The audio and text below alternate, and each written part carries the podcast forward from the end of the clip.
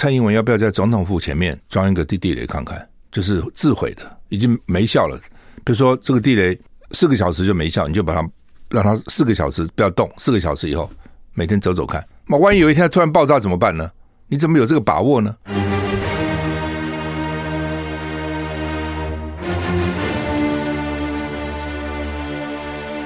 赵少康时间，吃喝玩乐骂，和我一起快意人生。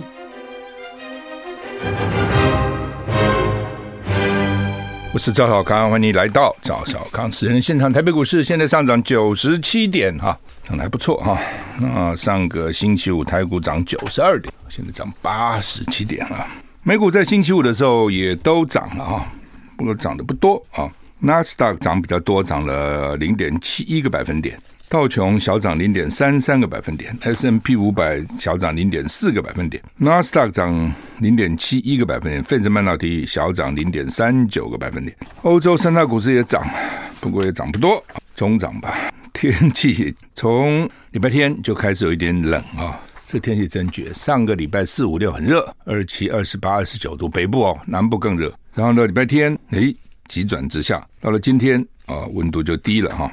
主要原因受到大陆冷气团或是强烈大陆冷气团的影响，北部及东北部天气偏冷，其他地区早晚冷哈。今天一月十六号，基隆、台北、新北、桃园持续十度左右或是以下的低温，它就是橙色灯号。连江马祖有持续六度左右的低温啊，真冷啊，那是这橙色灯号。新竹苗栗金门十度以下的低温，黄色灯号。气象局同时发布豪雨特报，因为受到东北季风影响，基隆北海有局部大雨或豪雨，宜兰地区也有局部大雨发生的几率。今天因为持续受到冷气团影响啊，所以清晨跟夜里各地气温偏低。台中以北、东北部及东部低温十一、十二度，其他地其他低温十三到十五度，就早晚了哈。沿海空旷地区还要再低二三度啊，它这个温度只是一个。测量温度并不是体感温度。如果你在那个风有风吹的地方，就温秋啊，这种风吹下去，那个就非常冷啊。美国报气象的时候，陈娜还会跟你讲一个风吹到身体以后带走的热，你就觉得哇，很冷，有点发抖。年前天气有三大重点，年前没几天了。第一个，两波冷空气，北台湾再次回到冬天。一二。其实一二三都冷了，不过他说礼拜三、礼拜四稍微回温，小年夜起再降温，所以只有礼拜三四稍微回升了，其他孩子都冷，普遍偏冷。不过当然你可以安慰自己说这样比较有年味了哈。可是如果过年还像个夏天一样，这算什么年呢？好，那么礼拜一、礼拜二大陆冷气团强烈到或是强烈到冷，他现在搞不清楚是大陆冷气还是强烈到冷气团，还不确定哈。清晨最冷哦，礼拜三、礼拜四冷气团稍减弱，转偏东风。北台湾高温可以回到二十度左右，高温。礼拜五是小年夜以后呢，东北季风增强，迎风面水汽再增，降雨几率提升。西半部低温十三到十五度，花东比较暖，十七度。北台湾回到整天都很冷，天气真是给它冷了哈。所以就突然就想到，应该到什么泰国、菲律宾这些地方就比较温暖。所以像为什么泰国哈旅游很很很。旅游很旺哈，欧洲啊，特别德国那边啊，因为冬天真的很冷，所以他们很喜欢在这个时候就到泰国去哦，飞机噗直飞泰国，甚至有的还不进曼谷，直接到一些岛屿去。我碰到一些欧洲他们直接就到岛屿去，又便宜，呃，以欧元去换泰币很便宜嘛，换泰铢哈。暴风雪重创，说台湾冷，台湾只是冷而已，还好了，还没什么灾哈。暴风雨重创加州，加州哎，造成十九死，拜登宣布。发生重大灾害，美国国家气象局表示，加州礼拜一将面对大雨跟大雪，风暴已经造成十九人死亡。美国加州遭遇风暴的袭击，还有致命的洪水、泥石流持续影响。据报道，还将迎来更多的降雨。哦，美国国家气象局是说呢，礼拜一太平洋水汽预计大增，最新的风暴系统将让低海拔降下豪雨，山区下大雪。还会带来强风，我这好像地狱来了，然后世界末日。气象局预测，旧金山湾以南重要的农业区萨利纳斯河谷地可能出现灾难性洪水，很可怕，听起来啊、哦，哎呦，以前都是那种 hurricane，就是飓风带来什么佛罗里达啦啊那一带啊，New Orleans 啦，多大大的这个灾祸哈。加州以前听到都是什么森林野火啦，什么一堆哈，干旱啊，沙漠地带。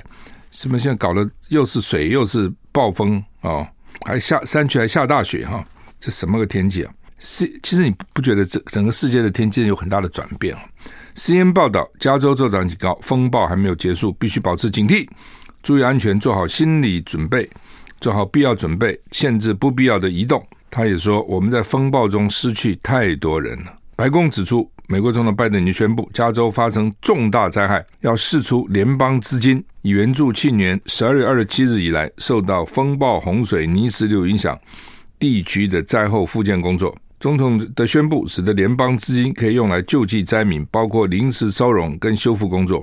气象学家带来好消息，说呢，这系列风暴本周就会结束，预计周二开始天气会转干。哦，官员就要开始评估后续的。长期的重建工作，每次灾后呢，这个重建就很麻烦了哈。加州，你可以说很难想，这是加州哈。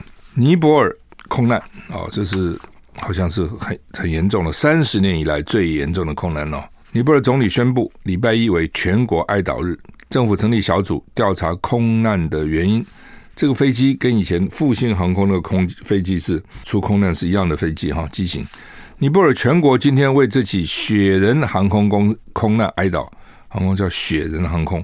礼拜天早上，一架雪人航空就是下雪那个雪人国内线航班从首都加德满都起飞，在波卡拉失事坠毁。波卡拉是尼泊尔通往喜马拉雅山的门户，六十八人死亡，是尼泊尔三十年来罹难人数最多的空难事件。尼泊尔民航局说，死者当中至少有一名婴儿，那么小哈。还没长大就死了。画面显示，这个航班在接近机场只剩下一公里多的时候，急剧翻滚，坠落塞提峡谷。目前坠机原因不明，因为天色昏暗，好几百名尼泊尔军人参与的救援行动在晚间暂停，今早将恢复。有报道说，机上共有七十二名乘客跟组员，包括十五名外国人。也有报道说，机上有几个人幸免于难，但伤势严重。但相关消息还没有获得证实。说如果大难哦，这种大难不死。但是很幸运啊！如果如果像他们讲的，还有几个人啊？BBC 报道，航空事故在尼泊尔并不少见，通常是因为突然的天气变化导致。也有人指责是因为对新飞机的投资跟监管不力。这起事故据报道是尼泊尔史上第三严重的坠机事故。政府组成的五人委员会将调查空难的原因。发言人指出，四十五天内将提出调查报告。四十五天很快，通常很多那个可能搞么一两年，后来提出来的答案呢都很奇怪啊！哎，反正不是机械故障，就是人为故障啊。那么就是天后天后原因啊，爬喜马拉雅山很多人丧命的，但是前仆后继，不断人爬。而我们我台湾也有好手嘛，就是爬回来哦，那脚趾什么都坏死了，太冷啊，都冻都冻坏了。但是还是有人就要哈，人真的很奇怪，人真的不是人很奇怪，就是人真的有很多不同的人哦。在在某些人看，另外一些人就很奇怪，但另外一些人就觉得自己很从中得到很大的。快乐哈，这每个人喜好很不一样。有时候你看那个高空说跳下来攀岩的，哇，是那么那么危险，那么费力。有的人就是很爱啊。哦，我在美国看那个攀岩，哇，那个陡直的那种岩壁哈，什么攀啊，他也攀在那边呢、但是有没有掉下死的有啊？但他们还是不断的，我讲啊，前仆后继啊。爬喜马拉雅山也是很辛苦哈，但是很多人就爱啊，那一辈子的梦想。好，那么这些我相信一定有人要去爬山了。因为它是通往喜马拉雅山的门户啊，不过这么冷，反正不幸坠机，七十二人哦，有几个人听说哦，他们说可能幸免幸免于难，不过严重受伤。哎，乌克兰也没有平静哈，乌东公寓遭飞弹攻击，三十死，三十失踪。泽伦斯基说，俄国人民软弱沉默啊。乌克兰东部城市第聂伯罗一栋公寓周末遭到俄罗斯飞弹打中，据报道造成三十人死亡。泽伦斯基说，里面还有三十多人生死未卜。他痛批俄罗斯人人民懦弱沉默，就你为什么不去抗暴？为什么不去骂普丁啊？等俄罗斯发射飞弹，飞弹攻击聂伯罗一栋公寓。乌克兰总统泽伦斯基表示，一整天都收到来自当地的报告。哦，我们休息一下再回来。I like 我是赵少康，欢迎回到赵少康时间的现场。刚刚讲到哈，俄罗斯周末被用一个飞弹去攻击这个乌克兰的公寓了哈。那去打平民的公寓是干什么？不知道哈。北约的秘书长史滕史托滕伯格说呢，乌克兰近期有望收到西方国家提供的更多重型武器，好像英国坦克车也去了哈。现在正值战争的关键阶段，目前包括法国、德国跟美国都承诺提供装甲车或战车。英国首相苏纳克也提供承诺提供挑战者二型战车十四辆，成为第一个向基辅运交重型坦克的西方国家。就打下去会怎样？反正就这样打嘛。那西方就源源不断的支援了啊，那这个战争就很难结束嘛。那俄罗斯，因为它有一亿四千一亿四千多万人呐，俄罗斯人不少哈，所以呢，乌克兰四千多万人，但乌克兰四千多万人，我看一千多万人都跑了，男生是不能跑哦，因为当时限制男生不能出境啊，所以男生乖乖乖乖乖留下来。那每天就把这边十几个，那边十几个哦，就战争就这样一直打下去。那对俄罗斯来就给你耗。那当然，俄罗斯讲法是说，我现在还没有要用核子武器，对不对？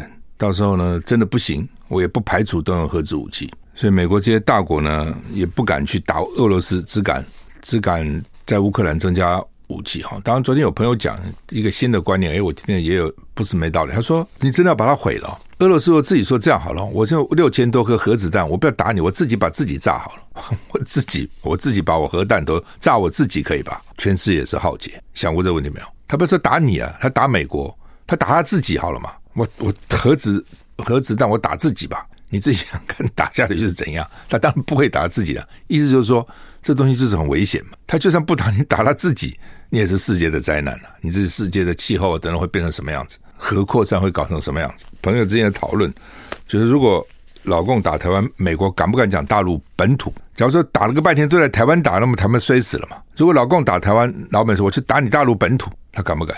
一般认为是不敢。好，那么好，那在台湾就要台湾变成一个。弹药库哈，其实这个是我最早就提出来了，当时也有些人在骂了哈。不过现在说朱朱银汉在天下也发表文章，学者哈，朱银汉教授院士哈，联合报哦的头版头，中国时报也有，中国时报在哪里？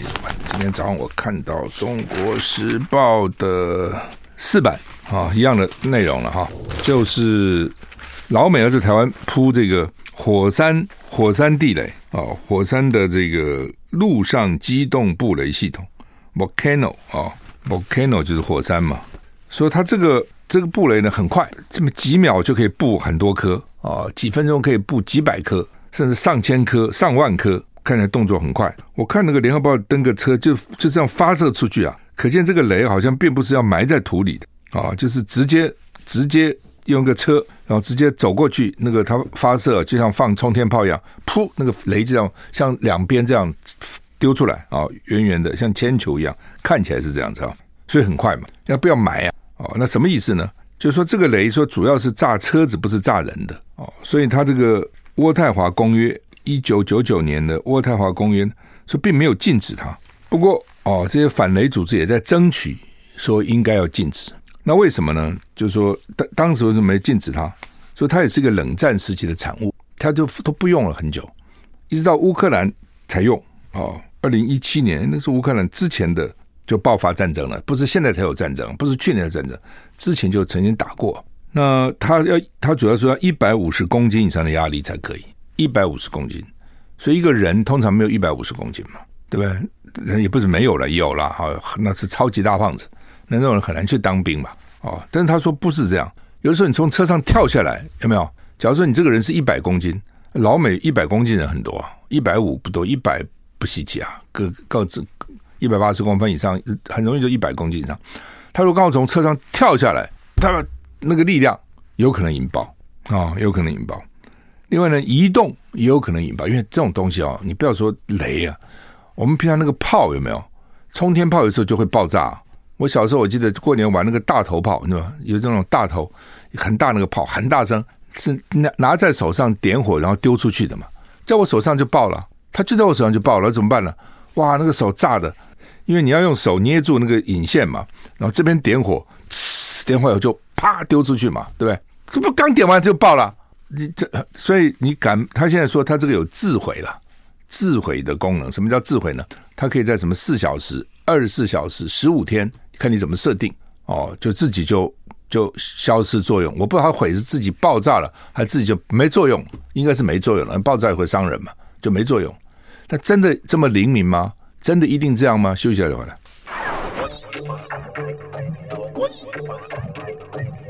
我是赵少康，欢迎回到赵少康生的现场。台北股市现在涨八十八点哈。刚讲这个地雷哈，真的很麻烦了哈。这我一一看到这新闻，我就提出一篇脸脸书了哈。当时我就说，那蔡英文要不要在总统府前面装一个地地雷看看？就是自毁的，已经没效了。比如说这个地雷四个小时就没效，你就把它让它四个小时不要动，四个小时以后每天走走看。那万一有一天突然爆炸怎么办呢？你怎么有这个把握呢？哦，之前为了防老防老共上来，那个时候在金门啊什么就装了一堆这东西，马祖好像也有。后来炸了，都是炸我们自己人呐、啊。你什么时候炸到老共呢？你什么时候炸到共？我我不我印象里没有炸到什么共产党啊、解放军呢、都炸我们自己啊。那你会说，因为布了雷，解放军不敢上来，没这个事了。哦，他正要打你的时候，他也不怕了。哦，问题是你对自己是一个很大的伤害嘛。就越战打完以后，老美那个时候在越南布了一堆雷，也是很辛苦的。哦，我不讲过一个故事吗？这个丁廷宇教授告诉我，他到四川，那时候中越战争刚打完没多久，他到四川，在他的师傅，就大概是计程车，他们雇了一个开开车的师傅了，就跟他讲，我们刚从越南打仗回来啊，啊，从从越南打回来，是啊，他说我们那时候呢，就是因为越越美军布了很多地雷在越南，你不知道这样有没有，前面看起来像雷区，但是有没有雷也不知道啊，征求自愿滚过去。他没有什么测仪器来测量啊，人所以要滚滚过去，大家举手要滚过去，什么意思呢？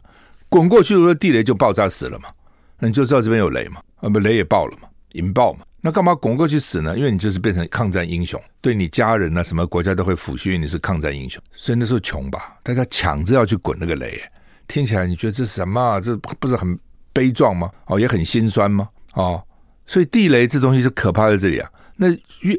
那是美军跟越南打仗的时候，美军埋的雷也是不知道炸炸伤了。他们说起码全世界百万人以上被这个雷炸的很惨啊！我到柬埔寨去，甚至寮国，你看到很多人在路上拄个拄个拐杖，男的啦啊，因为第一个很少年轻男的，也很少老的男的，都死光光了。打仗真的都死光光，你看不到女人一堆，看不到什么男人，有看到男人都是小孩。这是小孩子，因为那时候旁边被征去打仗，要不然就是拄个拐杖在路上上走的断条腿的男子。那他那个腿怎么断？有可能是战争被枪打，也可能被地雷炸，都有可能。所以全世界对这个雷这样，而且这种又便宜，地雷便宜嘛，我埋了就是了嘛。哦，所以大家觉得说应该禁用。那么人家全世界都在禁用，台湾突然要引进哦，说在海滩上部部部署这东西，他是干嘛呢？就是说防老公的，因为他是车嘛，不是兵嘛，他大概防老公的车子。上来，他们现在讲的都是说老共登陆了，抢滩了。你如果是老共，你会这样上来吗？因为你会这就这样就这样抢滩，还还想那个抢滩上来？第一个，台湾海岸哈能够登陆地方真的也不多了，因为你去海岸看看，哎呦，什么各种反正就已经破坏的差不多了了，要不然就是养殖有没有？养一些蚵啦什么一堆，然后现在又搞一堆什么风力发电啊什么乱，反正什么这个，你要从那个上面登陆，不见得那么容易了啊、所以很多人就是放弃好了，不会登陆。后来我也在想说，因为你你要想嘛，一知己知彼，你是他，你要怎么弄？就你是老公，你要怎么打台湾？你要怎么打？你真的就这样开个船，载几百人一船一船就这样横渡台湾海峡就过来？不可能嘛？那船在海中间把你船就打沉了嘛？台湾不是没飞弹，不是这样吗？会让他这样上来？因为有这种可能，一定是老共要要登陆台湾，一定是把你的海空军都毁灭了以后，他才会来。你讲的道理，我们想得到，老共想不到，他就贸然就派大军坐着船就来了。你说有这种可能吗？哦，就像我们早先的台湾移民，什么坐着船从黑水沟就过来了，怎么可能嘛？他一定设法把你的机场的跑道给你炸了，让你飞机起飞不了。把你船都给你都给你毁了，而且我们自己也讲啊，说一旦开打，我们的策略船就跑到外国去了，或者跑到公海去了，躲起来；飞机都跑到花莲的加山基地洞里面躲起来。我们不是这样讲吗？要准备第二级，第一级我们先躲起来，这是一个了哈。所以，但是呢，他一定会把你的跑道、飞机跑道给你炸了。你说我修补再快，你补了我再炸，你补了我再炸嘛，这有什么困难呢？对不对？然后呢，这他已经取得制空制海权。才有可能出动军队嘛，这是一个嘛。他军队有可能是船过来，也可能是空运呐、啊，伞兵这样过来，因为你制空权已经没有了嘛。当你制空权没有的时候，他就过来了嘛，这是一个。另外一个，他真的要这样登岸吗？跟你抢滩吗？我是他的话，我一定是抢在你的港口嘛。我就把你台中港打下来，高雄港打下来，基隆港打下来，台北港的随便我把你个港口给你打下来嘛，有那么困难吗？你说他真把我们港口占领有那么困难吗？港口占领，我就大船就直接进港了啦，我还什么抢什么滩呐、你想嘛？你说他不一定做到，他不做到他就不会来嘛。我没有，我做不到这个，我不来啊。我来不是自己牺牲吗？我一定有把握做到，我才会来嘛。一定是这样啊。好，那如果没我如果在你的港口没占成，我也不来嘛。来一定是已经占成了。才会来嘛，这不一定是这样子嘛，所以你去想那什么登陆啊，什么在这岸上布很多雷啊等等啊，然后把你战车战车上来把你炸炸垮了，唉，你去想吧，反正老美现在就把你台湾每个地方都希望给你搞成像火药库一样，到处是地雷最好，他就是要把你台湾变成乌克兰，怎么不是呢？他管你台湾去死，台湾人命对他眼里值钱吗？老美的命值钱啊，对不对？你的命对他来讲。加州死十九个人，他马上宣布成什么重大灾区？台湾死十九个人，老美会在意吗？你自己想想看吧。我们休息一下再回来。I like 103, I like radio。我是赵少康，欢迎您回到赵少康时间的现场。台北股市上涨九十九点。刚刚讲这个地雷哦，真的是很可怕哈。台湾真的要变成这样吗？哈，真的要变成一个地雷岛吗？哈。而且他的讲法是说，我我会自毁了哈。那换句话说，那你现在就不能布嘛？你布了不就自己毁了吗？那等到老公要打你的时候再布，这个哦，老美现在讲法是说，老公真的要打你的时候，他他就来不及了。他的理论是说，乌克兰他来不及了，为什么？因为你不像乌克兰有有土地，旁边有邻国，你没有，你就是海，所以他必须要先把你就搞成一个火药库。老公因此就不敢来了。这种东西哈，兵来将挡，水来土掩哈，你有你的方法，他有他的方法。哦，你要想到这种东西搞下去以后，那个后遗症到底大不大？哦，假如我们的海岸都是这个东西，你到时候要清哦，都很困难。而且万一你估算错了，你以为他要来了，就他没来，那十五天以后，你这不对？重新还得重新再布，对不对？你你这样要把旧的雷先清掉，再布新的吗？还是旧的已经上面的新的再下去，什么新雷旧雷混在一起？你去想象那个状况，就是老美他真的有把台湾当成的朋友吗？还是只是把你当成在前线去阻挡老共，对不对？这样讲好了哈，就老共的军力在全世界跟美国还是不能比的。他当然进步很多，但老美在全世界还是还是最强。但是在局部地方，你老美很难比他嘛，因为他强龙不压地头蛇嘛，在他家旁边嘛，他补给啊各方面都快啊，你就比较慢嘛，对不对？而且你美国离这边多远啊？你光靠什么关岛啊，靠什么横须贺啊，哦、呃、什么之类的。你也有限呐、啊，你也不是无限制的可以提供啊。哦，所以这个就是老公有局部优势，我完全同意，在全世界老老公还差美国差一大截，但在局部他有优势。那我们刚好又处在这个地方，要该怎样？就自己想想看。好，苏贞昌说袁崇焕不死，清兵怎么入关？他怎么讲到这个东西很奇怪啊？因为苏贞昌昨天受访问，人家就说你最近哈、哦、不是要走了吗？但是呢，又像一下子又宣布要发六千块，花一百一千四百亿，很多钱了、又连续核定高阶警官人事，又宣布捷运汐东线重大决策，所以被怀疑哦，他是救他的官位。所以苏贞昌昨天受访表示：啊，你们这样讲，我虚心受教，但你不要扭曲啊，对不对？你这样也骂，那样也骂，袁崇焕不死，清兵怎么入关？就是说，人家这样问你哈，哎，苏院长。那陈建仁到底怎样啊？真的要来吗？啊，你真的要走吗？那你要走，为什么最近还做这么多动作？这不是应该让新院长做吗？就这，你想一定是这样问嘛？这个逻辑是就是这样子嘛？那好，那你可以回答，对不对？他有些回答，我觉得就还可以啊。他比如说警察警官的核定，高阶警官包括六都警察局长，有些今天就要退休啊，啊，明天就有缺出来啊。那不核定怎么要开天窗吗？不核定也没什么，不核定就带就是了嘛。假如我现在局长出缺了，台南市警察局长、副局长先带嘛，等新的院长来核定嘛。不，你不是应该尊重新人吗？哦，没关系。假定好，自然一日不可无局长。好，假定苏贞昌讲的是对的，那也就是警察局长嘛。那核定就核定那个要退休的不就好了吗？你干嘛一核定几十个呢？对不对？所以他讲话中间也不是说都没有道理。有像我讲的，不，今天要退休了，你非要核定一个明天，你也可以留待新局长核定。也可以，你就核定这个也也也勉强说得通了啊。但是你去发那个一千四百亿就很怪了，那很大的钱呢，对不对？像这种东西你要走了，临去秋破，哎，就是我就跟大家挥挥手就走了嘛。那应该让新新院长来发红包嘛？新院长一来就啊，这苦民所苦发红包，不是应该这样吗？对不对？好，你你把人家风采给抢了。第二个呢，这尤其那个戏子，因为你发红包，他还可以勉强讲，我过年之前想发，对不对？所以呢，我要快一点，让大家好过年。但是我看也来不及了，不管，至少还可以说苦民之苦，急民之急。那个戏子戏东西，你们搞了拖了二十年了，就在乎这一天吗？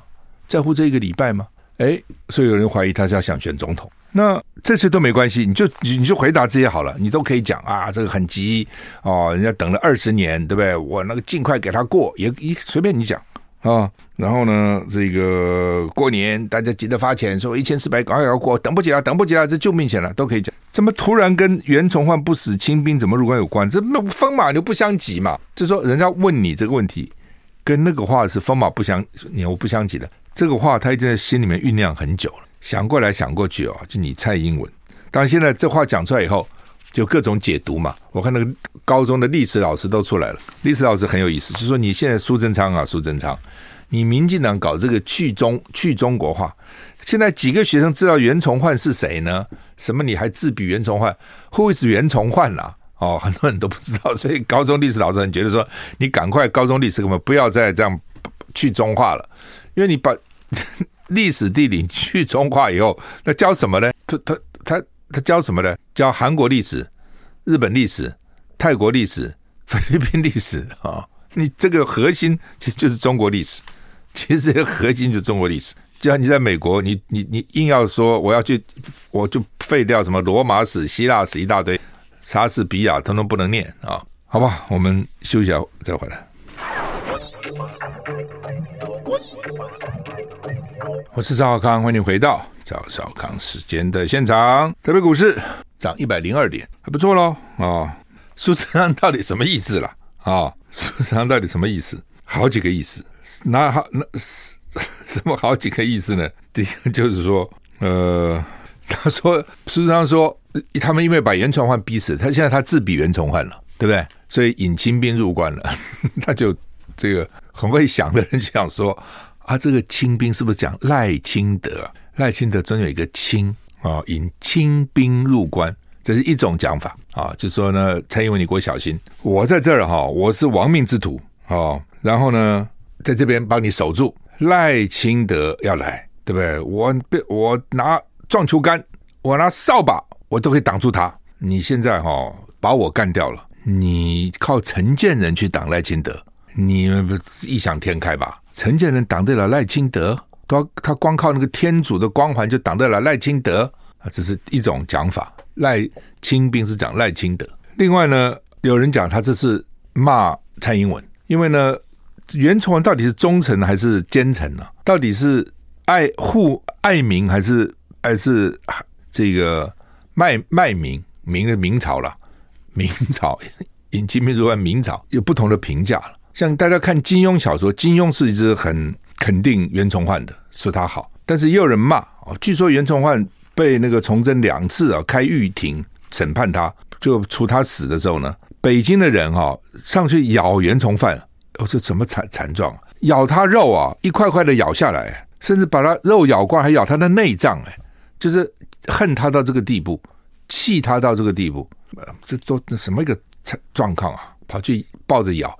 不，真的还假的？历不历史上这样讲啊？明朝没有很远嘛？哦，假如你说什么这春秋战国，也许明朝其实也没有多远。不管了，哦，反正就是咬哦，这样讲哈。那所以有人说他好，有人说他不好，是有争议的。不管了哈。崇祯自上吊自杀的时候，崇祯讲什么话？君非亡国之君，臣乃亡国之臣。就我这个君呢、不是亡，我这样这样亡国了，被清兵嘛，就要入关战。我是个好国王哎，我是个好君王。我不是亡国之君，是这些大臣呢、啊，臣子是亡国之臣，好吧？那这些臣的多了，到底是谁呢？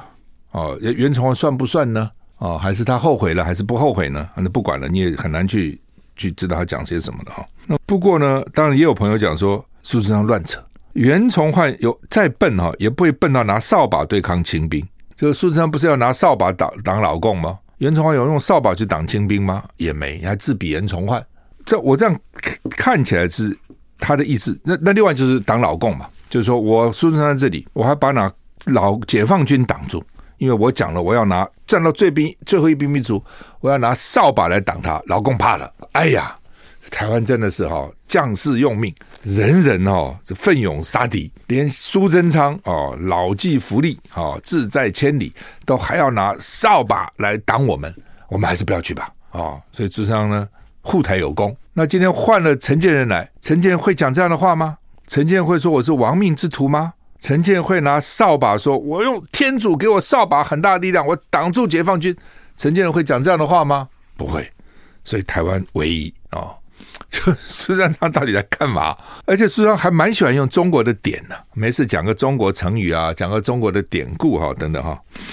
他们天天要去中国化，看起来他们受中国的毒害很深哦。怎么动辄引用的是跟中国有关的这个诗词歌赋、成语这个典故哈？这也很奇怪。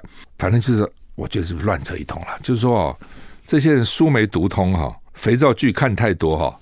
然后就乱乱乱，我觉得乱讲一通，不知道讲些什么，好吧？这个，然后再问他说：“陈建仁是不是好的阁魁人选？”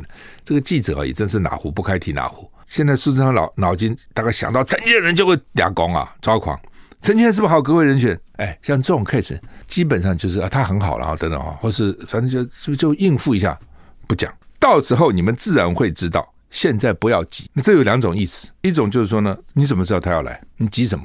先不要急啊。还没有确定是他，我还做最后的努力啊，对不对？这是一种讲法。一种讲法是说，哼，他来到时候你就知道他做多烂哦。引清兵入关就是他，君非亡国之君，臣乃亡国之臣，指的就是他。